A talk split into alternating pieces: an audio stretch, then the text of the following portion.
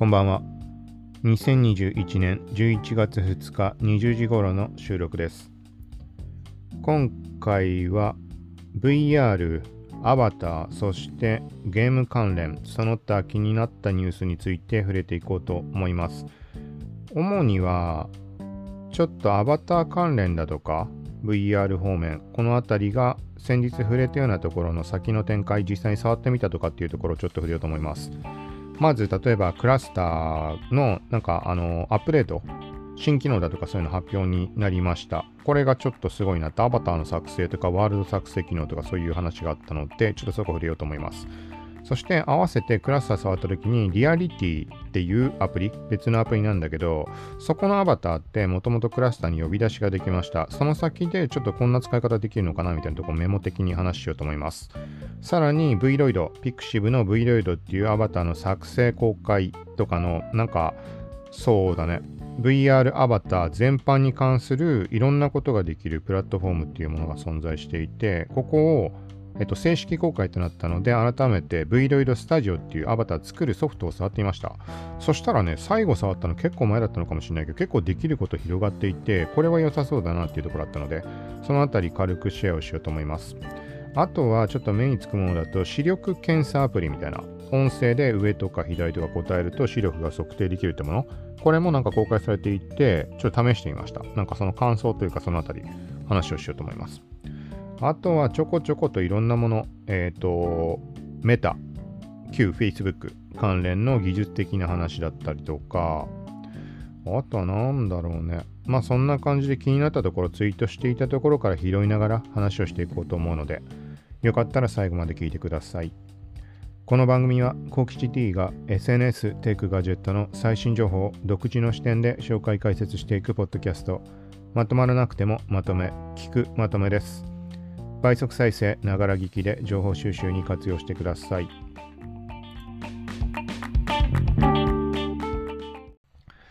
まず一つ目、ちょっと目についたところで、以前から時々触れている吸血鬼のバトルワーゲーム、FPS、TPS みたいな。これが、なんかね、日本人向けのアナウンスを出していて、ちょっと気になったのでリツイートしておきました。えー、っと、まあ、なんかね、LINE で、LINE にもアカウントがあるみたいで、QR コードとか公開していて、ここから参加どうぞみたいな。まあ、コミュニケーション用だと思うんだけど、まあ、ざっくり言ったら Discord だとか仮想通貨で言ったら Telegram みたいな、そういう感じのものだよね、きっと。グループチャット的にやるってことなのかね。単純にお知らせとかそういうことなのかな。うん、ちょっと、まあ、毎回触れたように LINE をもうずっと放置で全く使ってない状態なのであれだけど、どういうことだろうね。まあ、気になる人はツイートの TL の方からこれ拾って飛んでみてください。続いて、ここはちょっとどこから触れようかな。タイムラインの流れで言うと、リアリティとクラスターの件が上がっているんだけど、はい。じゃあ、実際にクラスターカンファレンスっていうのが11月1日に開催されたっていうとこから話をしようと思います。これはリアルタイムでは参加できなかったんだけど、えっ、ー、と、ニュースで上がっていたものプラス、動画でライブの状況とか公開されていたので、そこを見たところで話をしていこうと思います。はい。まず、えっ、ー、とね、ちょっとね、すごいなって、あの、がっつりパワーアップしましたっていうところで、冒頭でも触れたけど、アバターの作成機能っていうのがすでに実装されました。はい。まあ、逆に言えば、あんまりこういうもの触ったことない人って、えっ、ー、と、なんだろうな、アバターの作成機能って当然なんじゃないのと思うかもしれないけど、クラスターの場合はそういうものなかったので、なので、もともと用意されているデフォルトのアバターを選んで、例えばバーチャル渋谷行ってみるとか、バーチャル丸の内に行ってみるだとか、あとは今現在も開催されているものだと、ツイステのワールドなんかもあるけど、あそこは多分特定のもう決まった用意されてるアバターしか使えなかったかもしれないけど、まあ、要はそういうふうに、えっ、ー、と、期間限定で開催されるイベントワールドだったりとか、一般のユーザーが作ったワールドが存在していたりとか、そんな感じになっていて、その中で使うアバターになります。はい。で、デフォルトのものが基本的なものは用意はされているし、あとは、後でも触れるけど、Pixiv の Vroid っていうサービスで自分で作ったアバター、を持ち込むこともできます。.vrm っていう拡張子のアバターのファイルアップロードして。はい。で、そんな中、えっ、ー、とね、まあ自作のアバター、アバターメーカーって名前だっけな。うん、クラスター内で作れるようになったとのことです。で、実際に試してみたところ、クラスターのアプリでホームに移動すると、アバターメーカーの案内出ました。で、そこから目のパーツを選んだり、一応ね、目の幅、高さとか幅とか、目の位置とか、そのぐらいの調整とかできました。ある程度自由にカスタマイズできます。はい。かといって、まあ、なんだろうな。えっ、ー、と、まあ自分の好みに完全に近づけて作るっていうとこまではまだいけないかなとは思います。ただ、とりあえず作れるっていうのはかなりの進化になるので、例えばね、実際に使ってみたところだと髪型は3種類ぐらいしかなかったのかななんか見間違いかななんかそんな印象だったんだけど、そんなことないかな最初に、まあ男性か女性か選んだ上なので、女性側に行って髪型が全く別のものが用意されてるかどうかとかまでちょっと確認できてないです。男性キャラで試したので。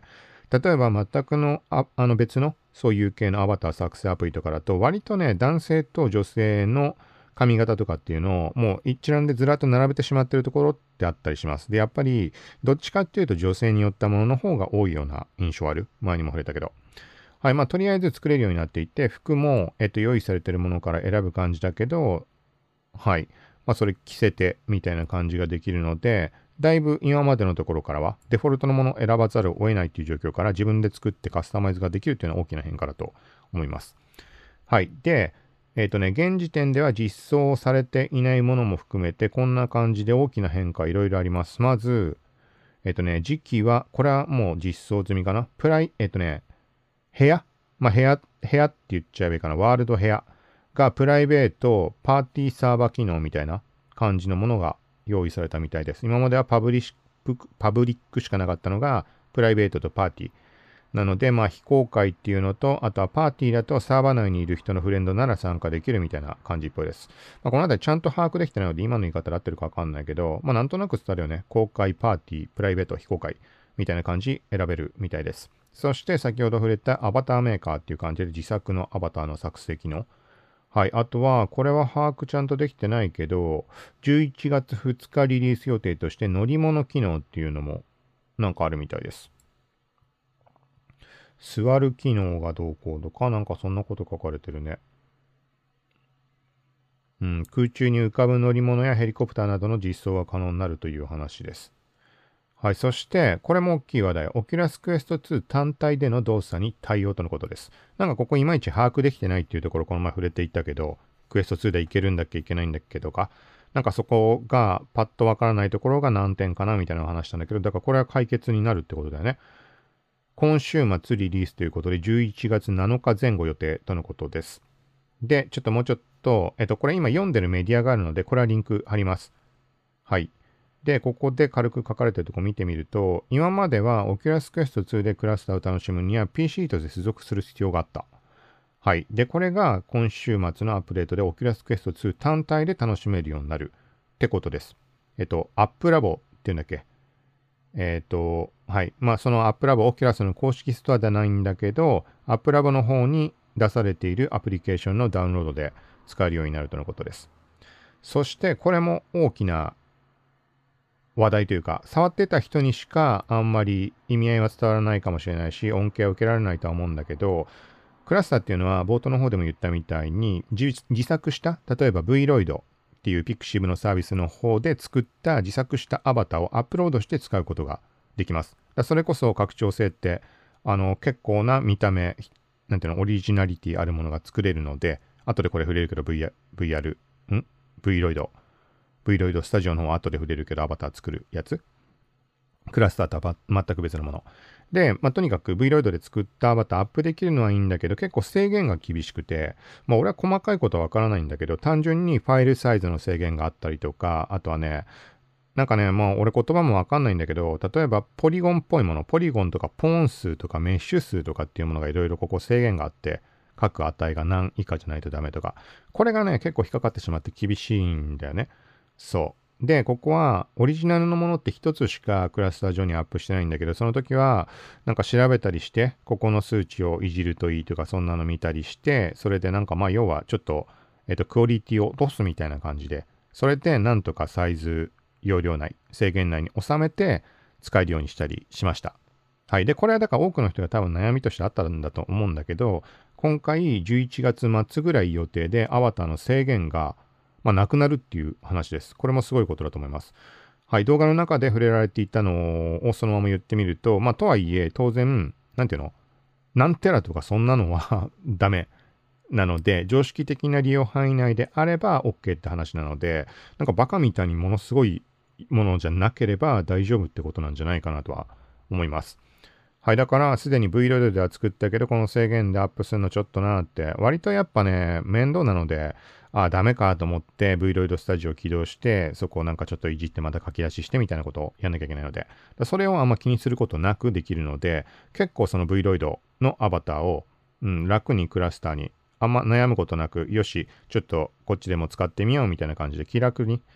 今後は使っていけるんじゃないかなと思います。はい。続いて、これも大きな話題です。ワールドクラフト機能実装。はい。これは、今までは一回チャレンジしてみようかなと思って、そのまま結局何もやらず終わってしまったんだけど、ワールドの作成するには Unity を使用する必要がある。俺は全く知識そこら辺ないので、一から覚えていかなきゃいけないから、うーんって思って結局止まってました。で、対して今回、ワールドの作成が全てのデバイスからツール不要で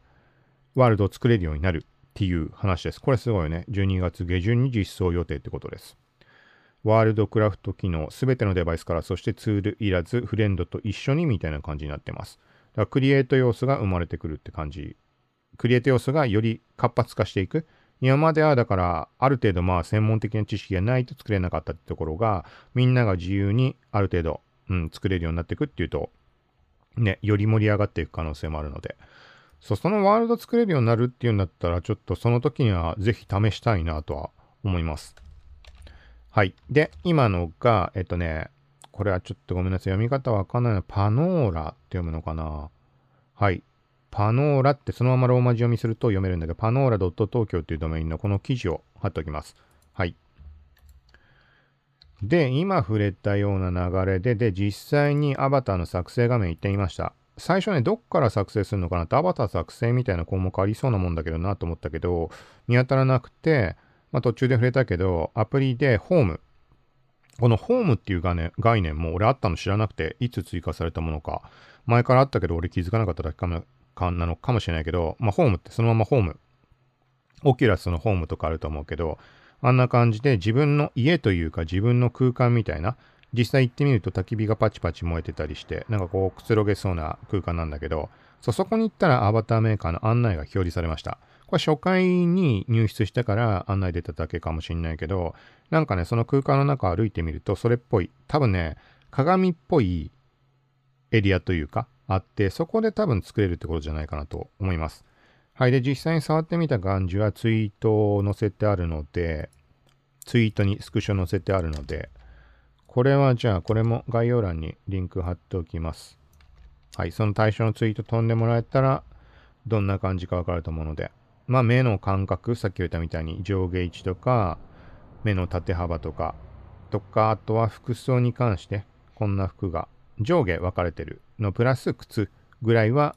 自分で好みのものを組み合わせられるようになっています。はい、これはね、作るのね、本当に簡単だったので、うん、さっき言ったみたいに、いろいろオリジナリティあるもの、これが自分ってみみたいな見た目を作るのにはいいんじゃないかなと思います。続いてじゃあこの流れで、えっ、ー、とね、まあ前から把握はしてたけど、いろいろとちょっとここら辺どうなのかなって気になるところがあって試していなかったものとして、全く別でリアリティっていうサービスというか、まあ俺の把握で言うとアプリが存在していて、それもアバターを作ったりができます。アバター作ってライブ配信までできる。っていうアプリになります。まあ、リアリティって有名だと思うけど。で、あとは少し前に触れたところで言うと、メタバース展開、それこそ。えっ、ー、と、動画が公開されて、なんかすごい楽しそうな。めちゃくちゃ触れたよね。そこなんか、ちょっと長めに話したと思うけど、それこそこのアバターで、そのリアリティの世界の中で友達とアバターと交流ができる映画見に行ったり、買い物したりとか、なんかそんな感じ。だから本当についこの間の Facebook のメタバースの話のあの感じだよね。ざっくり言ってみたら。ちょっとそこは、おあのー、くくりは違うんだけど、Facebook 側のメタの方のメタバースと、リアリティ側のメタバースというとちょっと違うとは思うんだけど、まあ何にしてもそんなことができるっていうサービスになります。で、このね、リアリティで作ったアバターって、俺は何ていうのかな、絵のタッチとか含めて好きなんだよね。そうだから外部のものが、このリアリティで作ったアバターっていうのをクラスターの中に呼び出して使用することができます。これすごいことだと思うんだけど。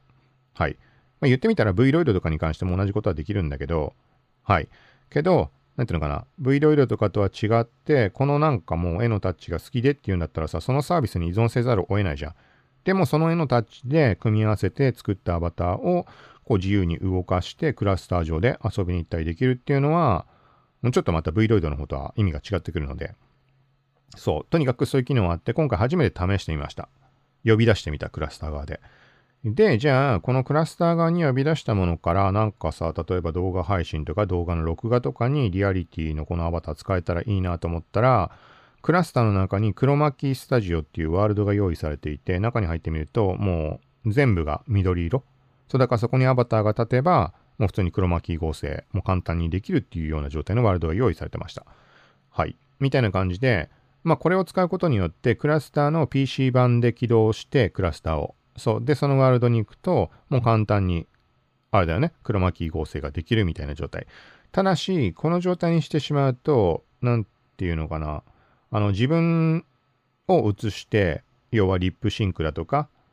目の動きとか、頭の動きとか、そこは取りようがないので、そう、単純にアバター動かしたりだとか、なんか複数人もその一緒にワールド入れるっぽいので複数人でみんなで並んでとかそういう用途には使うと思うけど配信で普通にアバター動かしながらっていうとこにはまあ向かないというかできないってことになってしまうけどとりあえず呼び出してそんな使い方もできるみたいです。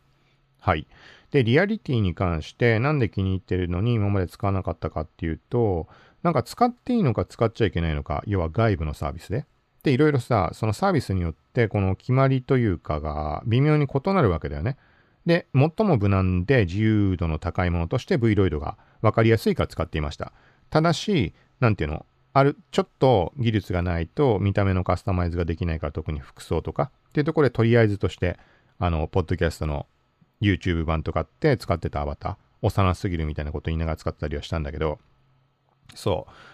っていうところに落ち着いてました。で、リアリティのところ、前も調べたのかもしれないけど、ちょっと今回、このクラスター側でも呼び出せるし、やっぱ見た目この感じで使えたらいいなってのも改めて思ったので、クラスター触った流れで調べてみました。そしたら公式で記載あったところを見ると、個人だとかそういう利用であれば、あの、外部で使うのも問題ないって話です。黒巻き合成して、その動画、録画してとか、そういうふうに使用も問題ないし、そのアバターの画像を Twitter の例えば、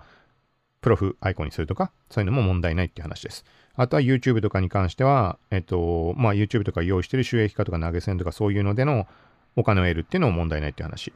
これはちょっと線引きがね、こういうのってなかなか難しいというか、じゃあこっから先はどうなるのかみたいなところは悩ましいところはあったりはするんだけど、そう、そういう意味ではちょっとこれ使うのもありかなって。リアリティの単体のアプリを使った時にも、リアリティ内にライブ配信することはもちろん、背景画像の指定とかして録画をすることができるので、つまりは、えっと、背景に緑色の画像を入れるとかして黒巻き合成して、それを例えば PC にミラーリングするとかすれば、録画もできるし、配信もできるわけだよね。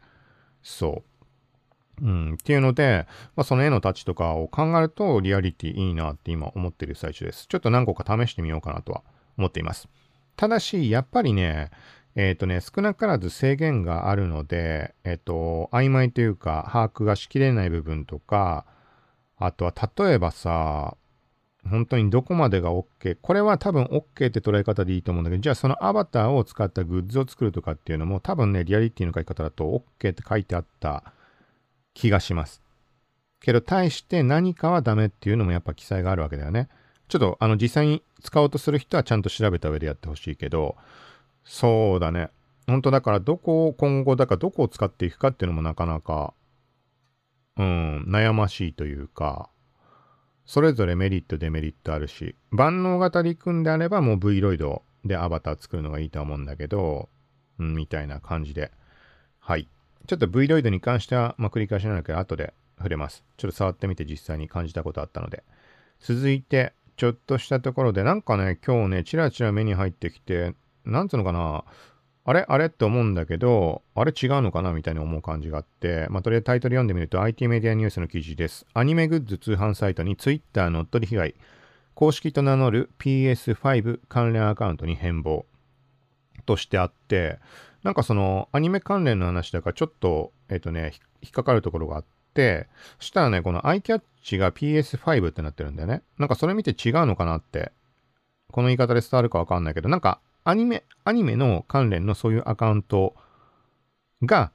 主軸にあった上でっていうことかと思ったんだけど、ちゃんと読んでなくて、その PS5 のアカウント、Twitter のなんかスクショみたいなの載ったから、それ、それ絡みの何かって思っちゃったんだよね。で、よくよく見てみたら、えっと、フィギュアとか買うような人だと、えっとね、把握してると思うんだけど、アミアミっていうショップ。えっと、なんだろうね、まあ、一般、ごく一般的な人たちは知らないのかもしれないけど、フィギュアとか好きな人からすると、そういう人たちだとめちゃくちゃ安く、まあ随分そのそっち系のものを買ったりもしてないかわかんないけど、まあ好きでそういうの買ってた頃で考えたらめちゃくちゃ安い。予約開始段階から値引きめちゃくちゃすごくて、みたいな、はい、有名なショップになります。実店舗もどっかの段階で秋葉か、秋葉じゃないっけ？どっかにオープンしたと思うけど。そう、それのアカウントの一つ、アミアミアンダーバーフィギュアっていうのが乗っ取りにあっていたみたいな話です。はい。この番組を聞いてる人でどのぐらいここで該当するような人がいるかわかんないけど、過去に開催したプレゼントキャンペーンとかの当選者約200名との DM が閲覧できる DM が閲覧ができる状態である可能性が高くみたいなことで、要は氏名とか住所とか個人情報が漏洩した恐れがあり、みたいな話っぽいです。はい。もし、もし万が一該当する人いれば、まあ、ニュースでもう目にしてはいるかもしれないけど、一回なんか、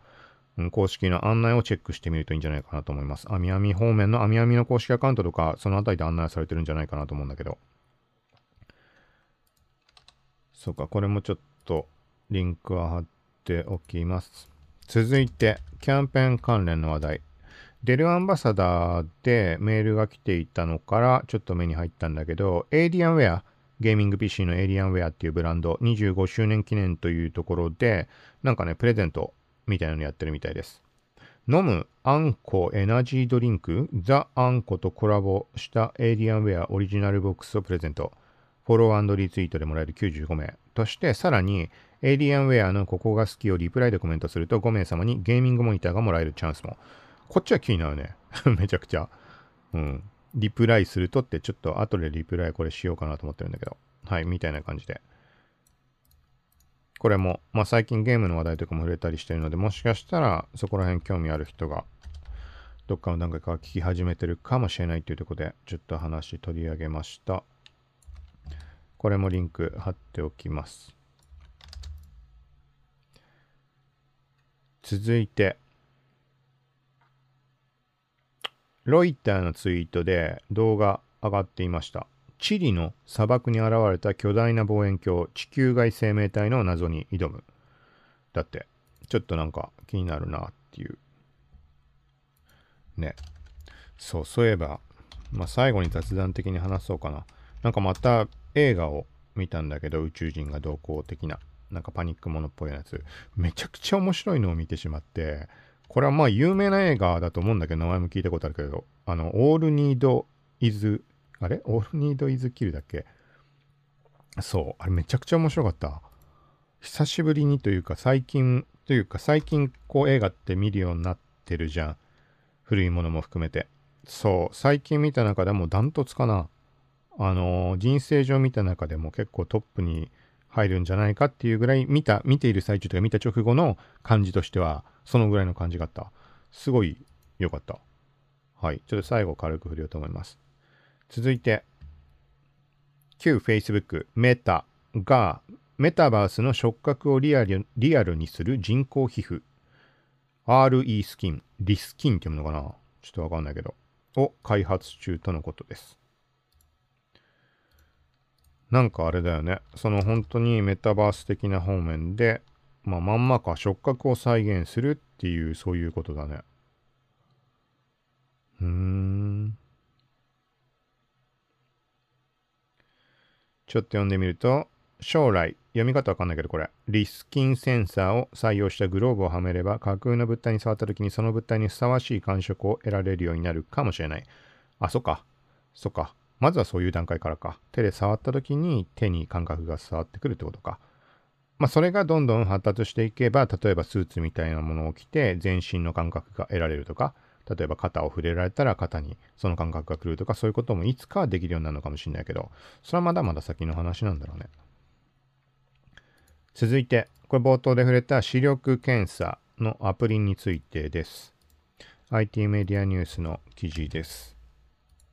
ロート製薬は11月2日 IINet と共同で家庭で視力測定できる iOS 向けアプリ iMirun を公開した。カタカナで iMirun って検索すると出てきました。はい。で、なんか視力検査で使うような、あの、一箇所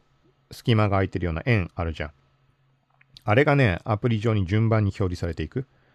で、なんか、ここをね、見ると、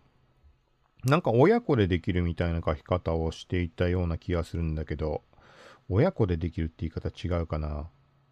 なんかわかんない。そんな感じの書き方をしたんね。ただ、これは音声認識の許可をしておけば、まあ俺 iPhone で試したわけだけど、iOS 向けアプリってないとか Android は非対応かな。まあ音声認識許可しておくと、えっ、とね、離れた距離にまスマホを置いておいて、上とか下とか右とか言って、次々進んでいって視力なんていう風に出るみたいな感じです。そう。最初ね、音声認識のオンっていうのちょっとやってなくて、マイクだけオンにしてさ、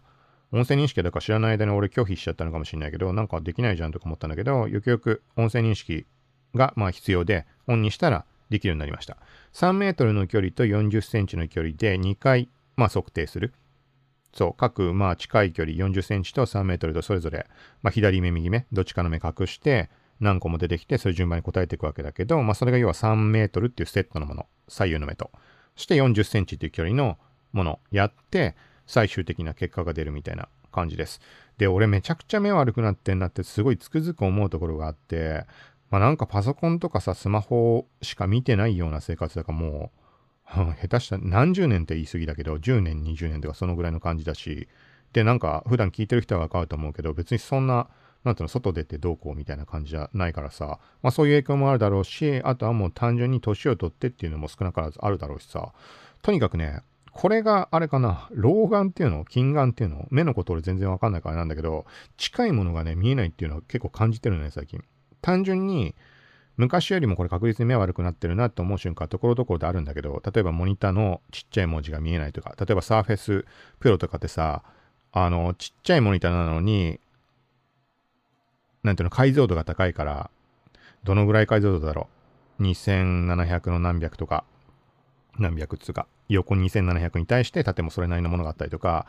だから100%表示にするとね、もうめちゃくちゃ細かくて、普段に使うようなことはできないんだよね。目がいい人でも辛いと思うぐらいちっちゃいの。だそれがもう文字見えないし、そう。で、なおかつ、近くのものが焦点合わなくなってんだよね。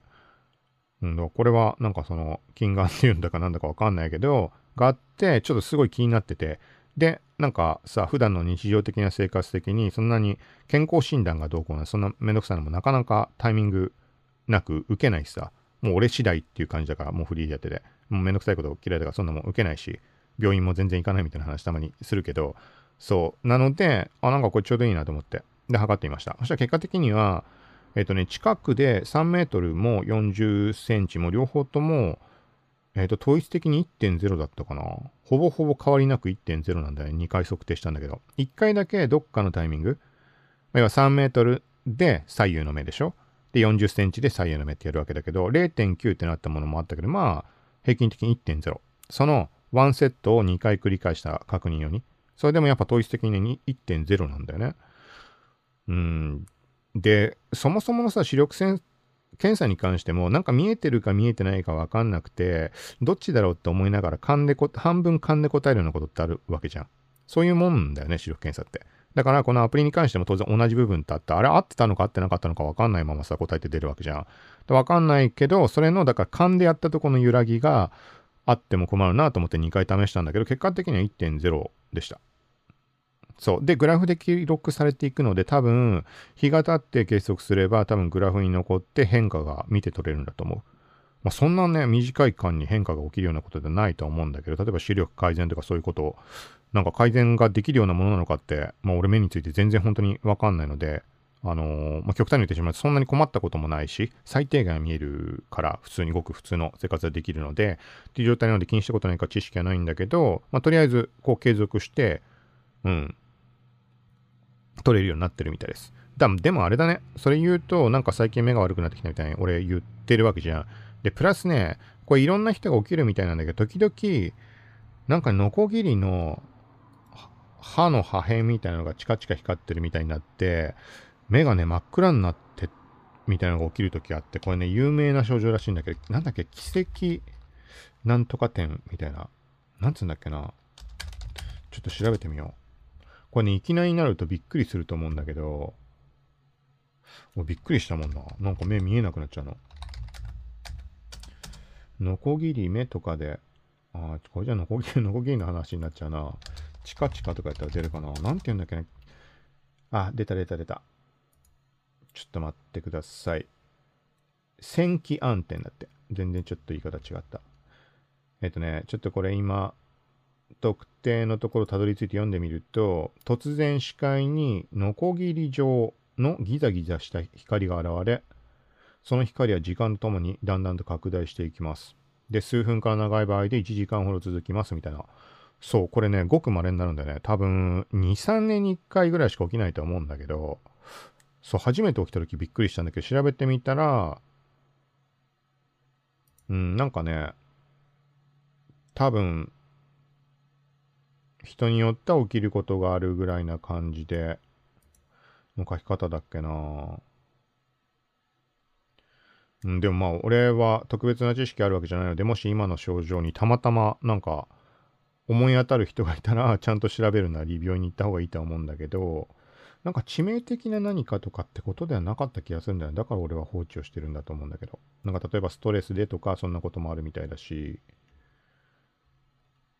うん、とは思います。まあまあ、とにかく、そんなことが時々、さっき言ったように2、3年に1回起きる程度なんだけど、って考えたら、まああれだよね。こう、定期的に記録、チェックして記録しておいたら、例えばそれが起きた後に、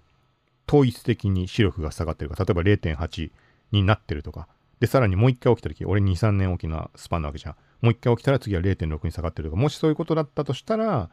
なんかそれが原因になってるというか、原因というか、なんかもう体の方、目の方がもともとおかしいから、その症状も起きてるのかもしれないし、さっき言った線気暗転。うん、そこはどっちが先かとかそういうのはわかんないけど、まあなんかのそういうね、目おかしいっていう時の視力の判断材料としては継続的に使うのありかなっていうのをちょっと思いました。まあなかなか継続的に使うとも思わないけど、なんかやっぱ目に変なこと起きた時時とかだろうね。なんかやっぱ極端に見えなくなったな、みたいな時とかには、まあチェックに使うかもしれないけど、まあ何にしてもこれはね、えー、っと、なんかね、この先があるんだよね。眼科がなんとかだったっけなちょっと待ってください。せっかくなのでアプリ見てみます。なんかね、案内が出てたんだよね。で、特に、会員登録とかメアドとかの入力も必要なかった気がします。最初に一応自分のえっ、と、まあ、年齢がわかるような感じで、生まれた年と月と男性か女性かとか、そのぐらいは入力はしたけど、なんかもっと細かい情報を打たなきゃいけないのかなって、それ打ちながら思ったけど、そんなことはなかった。はい。で、複数人分のデータ登録できるので、例えば家族の分とか登録して使うこともできるかなって思います。プロフィールみたいな簡単なのが出るので。そう。で、これ今プロフィールのとこ見てるんだけど、何々さんってとこで右目、左目、3メートル40センチ、それぞれ記録されています。で、視力推移っていうので、グラフでも確認できる。ちょっと繰り返しのなっちゃってるか言ってること。で、なんかね、近くの眼科を探すみたいなのもあるんでね。あ、これも別にあれだ、特別どっかのと提携してるとかそういうことではないんだ。Google マップに飛ぶだけだ。へえ。で、目の疾患ガイドみたいな感じで、なんかね、症状、あ、これ見たらわかるじゃん、俺のさっきの近いものが見えないみたいなのとかの話。あ、これわかる。後で読んでみよう。で、あとは、まあ一応、ロート製薬、目の症状、病名一覧みたいなのにはリンク貼られてるかな。うん、まあ、あれだね。まあ、ここから、なんかロート製薬っていうところで、なんか商品買う人とかもいるだろうし、ここでいろいろ把握できるとこもあるし、なんか、今後もしかしたらね、いろいろ繋がっていくのかもしれないし、この目の状況を常に管理しつつ、製品とかとの紐付けとか、眼科とかそういうのもなんか繋がっていくかもしれないし、わかんないけど。はい。そう、とりあえず、なんかそんな細かく個人情報を入力するとか、メアドがどうこうとかってことでもないので、気軽に使えるんじゃないかなと思います。続いてゲームの話題です。以前から触れていて、最近まああんま触れてなかったけど、ミルフォーっていう韓国発の MMORPG で、ブロックチェーンが絡んでいるもの。ざっくり言うと、ゲーム内で貯めたアイテムを仮想通貨に変えて、えっ、ー、と、まあ、簡単にはお金にはできないけど、一応経路をたどっていけば現金化も可能みたいな感じです。で、これが9月末ぐらいにオープンだったっけ？したんだっけか？で、11月に NFT 展開って言って、これの一つの動きとして、11月の、12月かな？NFT は。まあ、とにかく、まあ、あれだよね。ゲーム内のキャラクターとか武器だとかそういうものもお金に換えるみたいなそういう展開、ざっくり言ってしまうと。はい。っていう話事前に上がってました。で、11月2日今日の時点で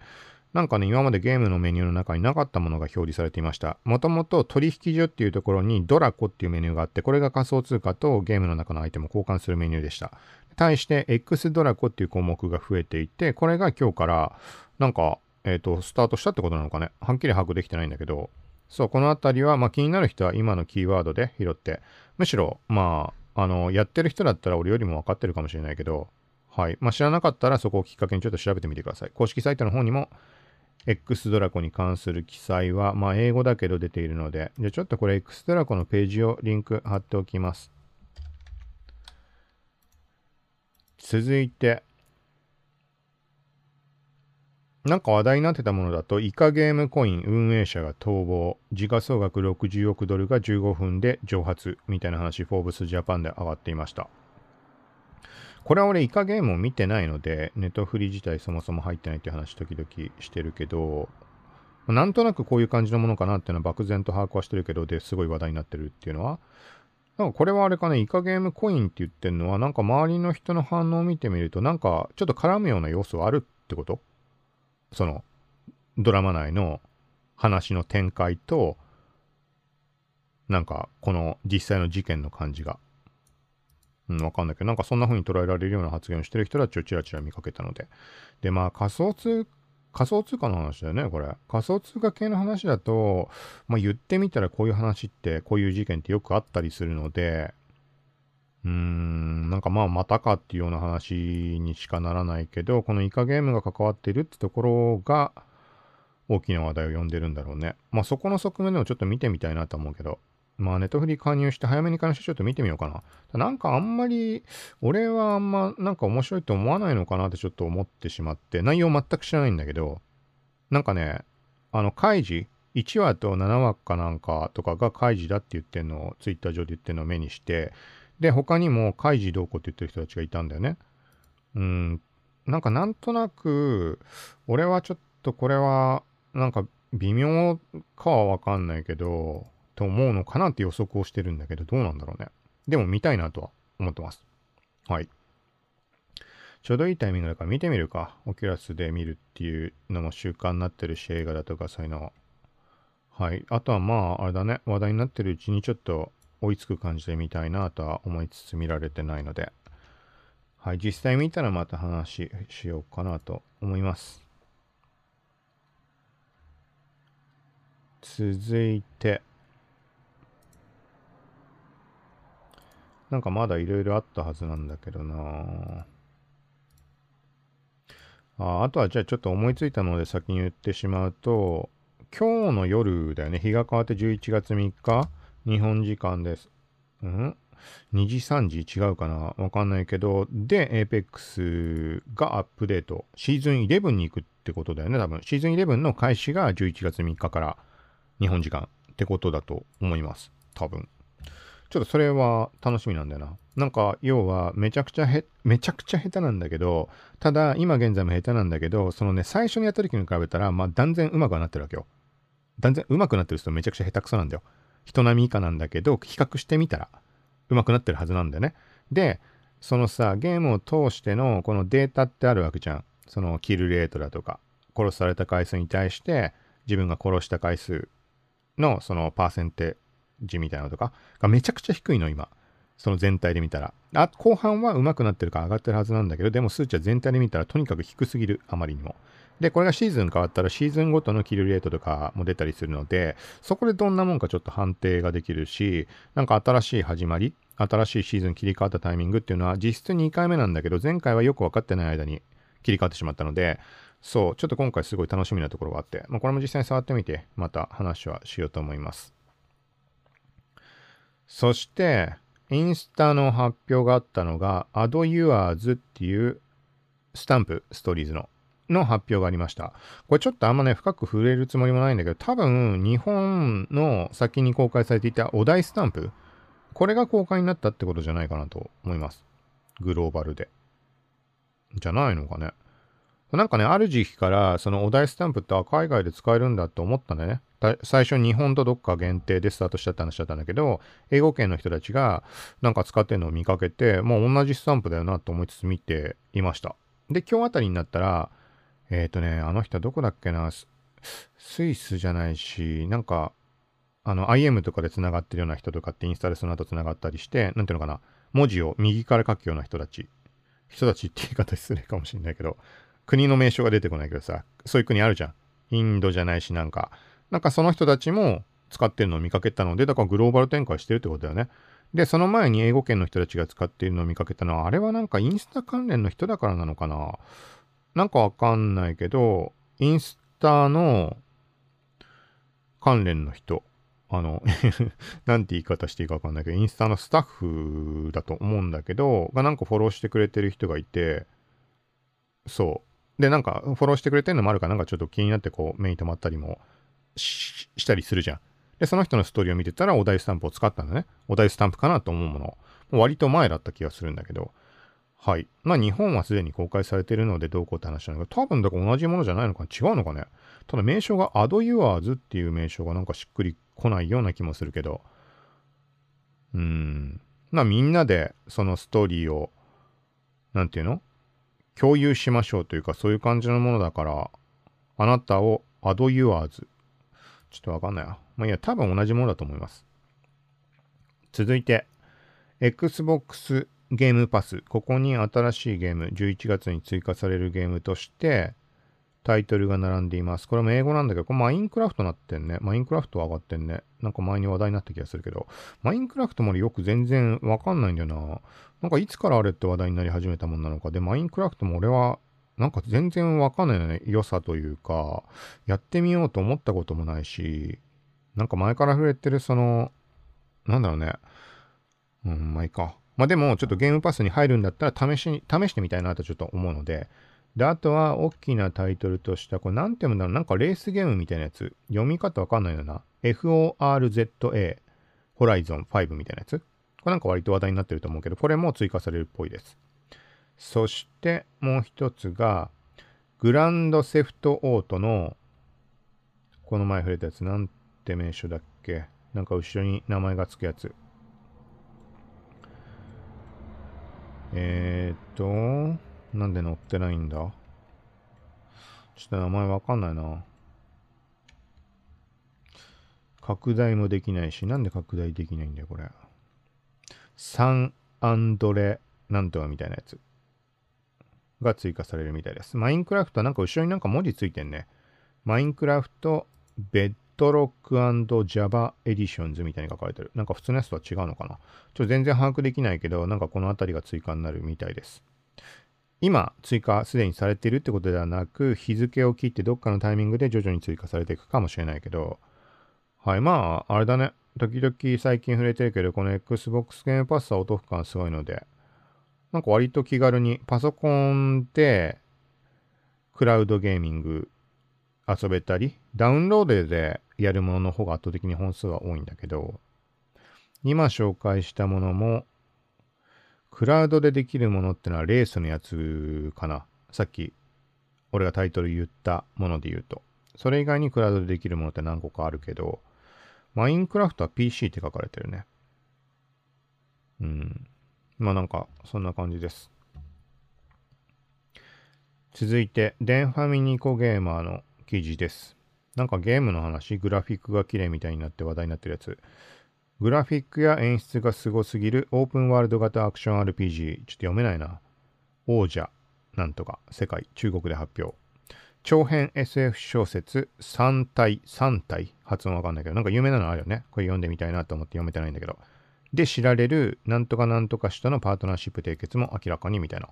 はい。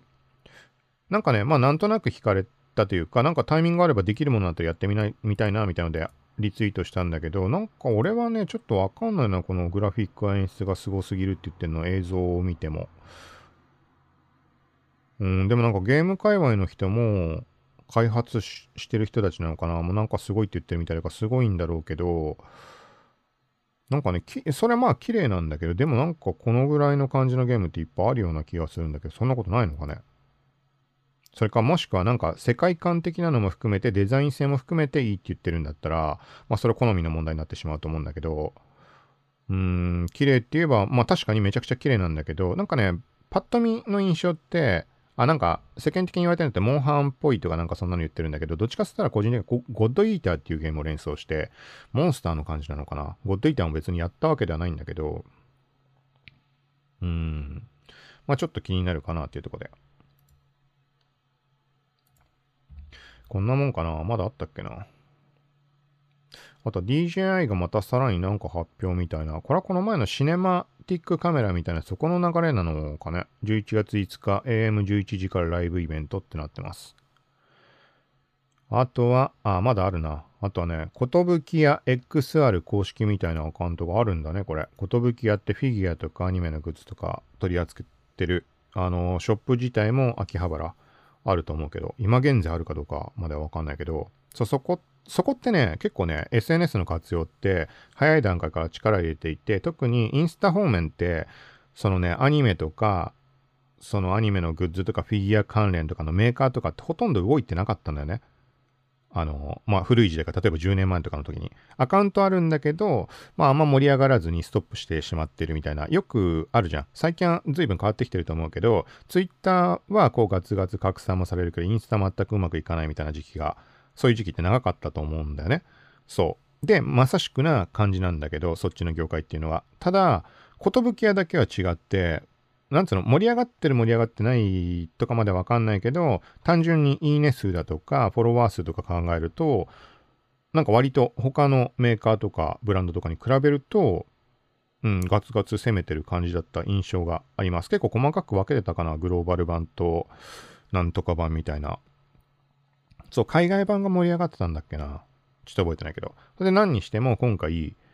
えっ、ー、とね、そう、だからまさしくそういうところの流れなのかなと思うところで、このタイトルというかアカウント名にもなってる通り、XR 方面っていうとこにも動いてるんだなっていうのをちょっと初めて知って、はい、ちょっと続いて読んでみます。寿屋の新作アバターサバンナストリートシリーズのベータテストがついにスタート。20名のテスターにご協力いただき品質向上を目指します。だって。うん、あのね、NFT にしろさ、このメタバースにしろさ、フィギュアってのってすごい相性いいと思っていて、で、今までは前にも触れたけど、バンダイとかがそういう動きとかやったりしたこともあるんだけど、NFT とかではないか、データ上のそのフィギュアみたいな。多分ね、うまくいかなかったのね、カメラライダーかなんか、方面かなんかの話で。でも、今現在まさしく時代が追いついてきたっていう状態じゃん。だから、このフィギュアイコール 3D のデータっていうものを NFT だとか、そのメタバースのアバターにしろさ、そういうものってものすごい相性いいと思うから、なんかガツガツ行くべきとこなんじゃないかなって、あの、まあ、勝手にそんなこと思ったんだけど、そしたら寿はもうがっつり動いていたっていう、そういうことかと思います。ちょっとこれも、飛び先の記事みたいなやつ、ベータテスター募集というところにリンク貼っておきます。あの、たどろうと思えばそこからいろいろこの関連の話にはたどり着けると思うので、ちょっとこれは俺も改めて見てみよう。続いて、まあいいか、これは。まあいいや。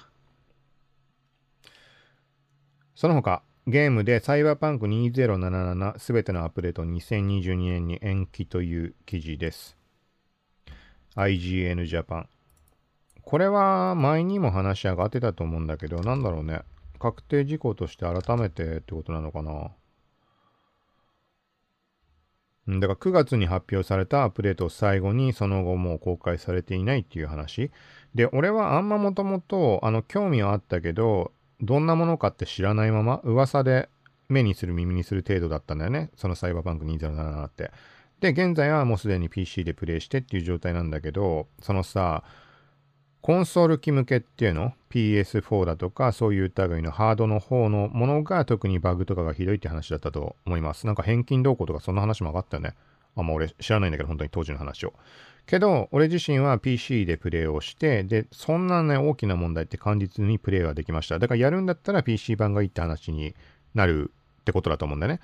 でも、例えば、なんか PC スペック低くてできないとか、そういう人もたくさん多いと思うんだけど、そんなのにおすすめなのが、まあ、時々触れてる GeForce Now っていうサービス、クラウドゲーミングです。さっきのまあ、Xbox も同じようなもんなんだけど、そう、その GeForce Now を使うと、クラウドゲーミングサービスなので、自分の PC のスペックが低かろうが関係ない。実際俺も5、6年前の PC でも動いたぐらいなわけで、サイバーパンク2077はめちゃくちゃ重いので、そう、それが動くっていうのはかなりなんか救いになるというか、そう。まあ、実際に自分の PC で動くかどうかちゃんと確認する必要あると思うけど、ただね、俺のこの PC で動くってことは、大体のもの動くんじゃないかなと思うんだな。Chromebook とかでも動くっていう話だし、確か。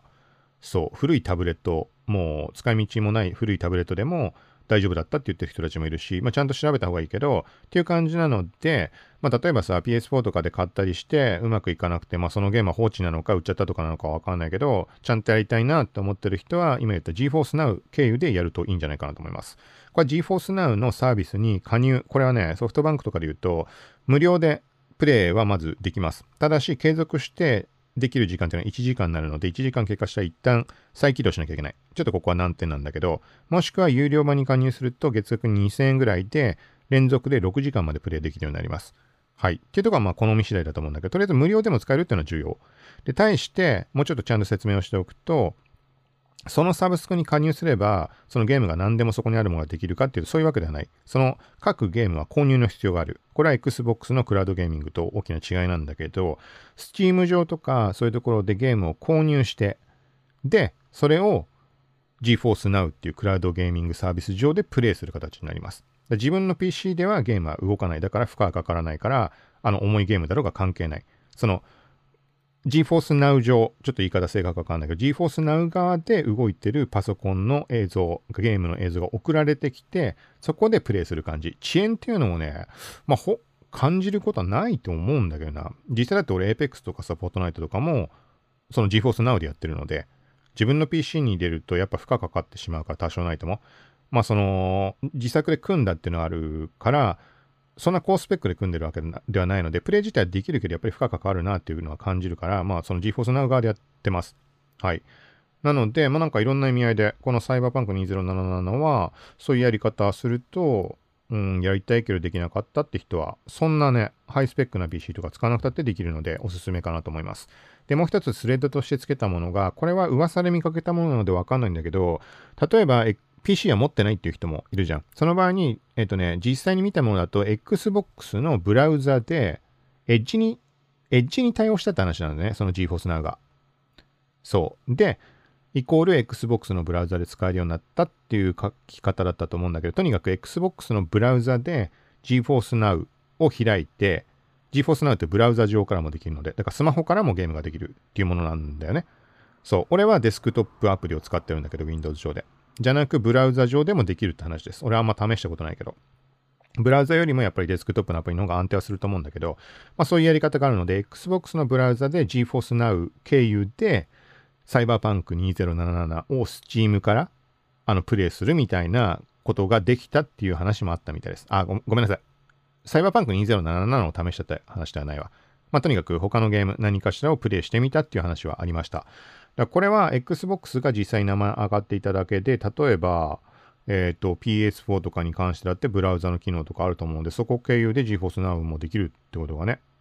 うん。要は PC ゲームができますよって。その PS4 とか Xbox とか。PS4 はまあ、え、ー、と、実際の具体例としては出てなかったけど、Xbox でできたっていう話、ブラウザ上で。だこれは一つ試してみる価値もあるんじゃないかなって。Steam 側で購入する必要はあるけど、サイバーパンク2077だったら、Steam というか GOG、読み方わかんないけど、GOG ってとこで俺は、ああの購入したもの、それを GeForce Now 経由でプレイしてるんだけど、はい、みたいな感じです。だからまあ GeForce Now 自体が無料でも使えるし、あとは Apex、Fortnite とかだったら基本プレイが無料なので、それを試しに自分の環境で試してみるっていうのが、まず判断材料になるんじゃないかなって。まあ、さっき言った Xbox とか PS4 とかのブラウザで試すなり、自分の PC が古いスペックのものでも何でも GForce Now 自体をインストールして、プレイできるかどうかの判断に Fortnite、Apex あたりを使ってみるみたいな、なんかそんなイメージ。です。そちら購入することなく、お金かかることなくできるので、はい。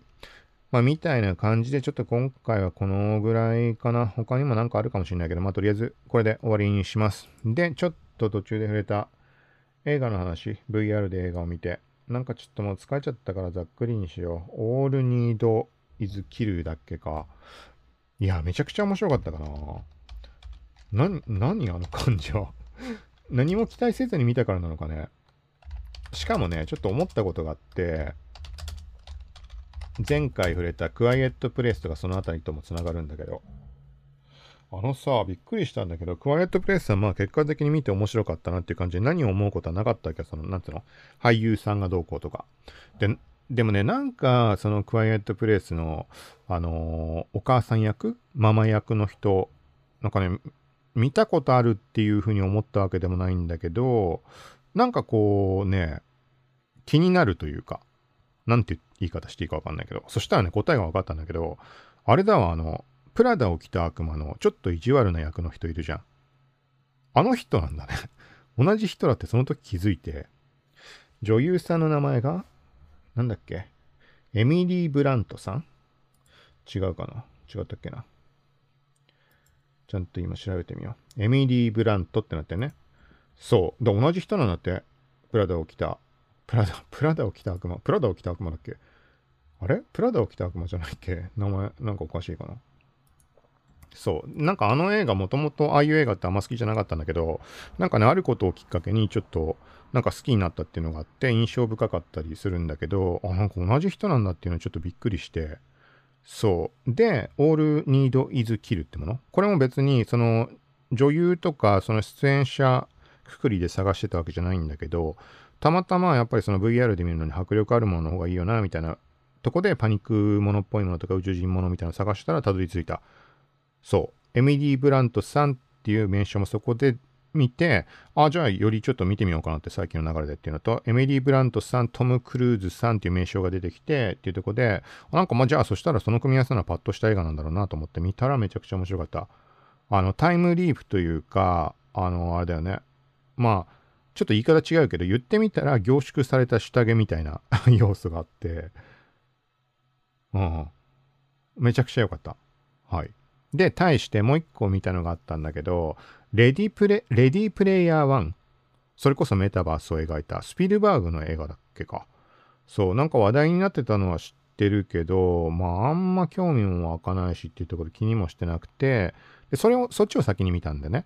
で、見て、これはね、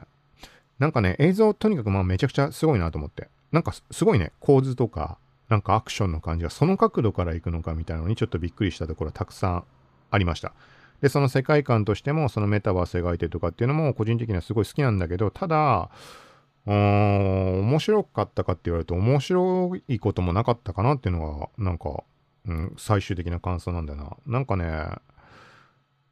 うん、結局3回に分けてみたので、途中で止めて途中で止めてっていうとこからしてもうね止めてしまったっていう時点であんまり高評価ではない俺の中ではっていうのもあるし逆に一回切ってまた続きを見るっていう行為をしてしまってる時点でよりなんか味気ないものになってしまっているとは思うんだけどそうなんかそんな感じだったんだよねでもまあそれを見切った時点ではでも悪いっていうほどのこともなかったしまあまあうんまあ普通に面白かったかなぐらいの感じで、まあそれ見終えました。で、その当日なのか翌日かにそのオールニードイズキルみたいなやつ見ちゃったらあまりの面白さに、あ、もう、あの、そそのレディープレイヤー1に関しては、これはまあ、なんか最終的にはまあ面白かったのかなと思ったけど、いや面白くなかったっていうくくりだなって、もう完全になってしまった。もうなんか比較対象が出てきてしまったからっていうところなだけなんだけど、でもプラスジャンルも違うから比較する意味もないんだけど、ううーん、そうだね。まあ、ジャンルくくりのなく、そう、直近で見たもので比較していくと、もう断然、オール、ニード、イズキル。まあ、めちゃくちゃ有名なものっぽいから、俺は全く名前も、名前ぐらい聞いたことあったのかなめちゃくちゃ面白い、本当に。でももし見たことない人いたら見てほしい。って言ってもね、もちろん好みあると思うから、まさしくさ、毎回このポッドキャスト聞いていて、感覚が近いとかと思ってる人であれば、多分、うん、楽しめると思うし、逆になんか全然意見食い違うわみたいな人は、多分面白くないと思うかもしれないけど、見ない方がいいかもしれないけど、はい。なんかね、そうだね、まあこれ以上細かいこと言うつもりもないけど、うん、まああらすじレベルで出てきているもので言うと、まあ、何回やっても死んでしまうんだよね。この記憶、時間が巻き戻されて、そう、リセットされて再スタートするわけだけど、どうやっても救えないみたいな。自分自身も死んでしまうっていうオチをひたすら繰り返すわけだけど、そう。で、なおかつね、面白いのが、面白いというかかっこいいというか、表現的にいいなって思ったのが、最初はもう主人公がどうしようもないわけよ。そのバトルとかそういうのに関して。なんか、すごい弱気だし。が、それが何度も何度もその死を繰り返して同じシーンを繰り返していくことによってどんどんどんどん強くなっていく。その肉体的にもそうなんだけど、そのエイリアンみたいなの出てきて戦うんだけど、なんかね、もうチーターかっていうぐらいの強さになってるんだよね。その最初もうどうしようもなかったのが。っていう描き方とかってのも面白いし、そう、なんかちょっとほんとすごいたまらないものがあったかな。まあ映画俺あんまさ、長い期間見てなかったってところでこんな話してもね、あの聞いてるみんなっていうのはもっといろんな映画見てるとは思うんだけど個人的にはだからねそのうわこれは来たなと思った感覚としては例えばずっと見てなかった映画見てなかった中で見てこのショックを受けたというかすごい良かったなと思ったものここ12年で見たもので言うとインターステラーだっけ？あれはまあとにかくめちゃくちゃ良かったなと思ったんだけどあとはまあこれはもっと前に見たものだと思うけどインセプションとかも好きだったしとかそれそれに並ぶぐらいの感じちゃんと見比べて判断したら順位がどうなるかわかんないけど、まあ、インターステラーの次に来るじゃないかな、みたいな。インターステラーだっけあれ。あれもすごい好きだったんだな。そう。そんな感じです。まあ、これ以上言ってもあれなので。まあ、とりあえず、それもアマプラで全部見て、それはプライムビデオの会員だったら無料で見られるはずなので、まあ、それもリンク貼っときます。はい。まあ、気になった人、今の話で、いたらちょっと見て、まあ、見てほしいかな、あれは。はあ、レビューの評価も高かったので、そうだね。だからまあ、まあ、万人受けするってことだろうね、そう考えると、おそらく。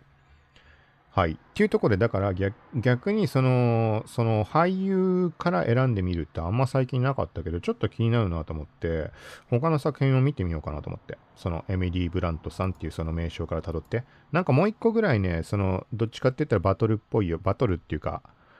ボーダーラインみたいなのがあったから、それちょっと見てみようかな。なんかだからそのギャップもすごいなと思って。その、オールニードイズで戦ってる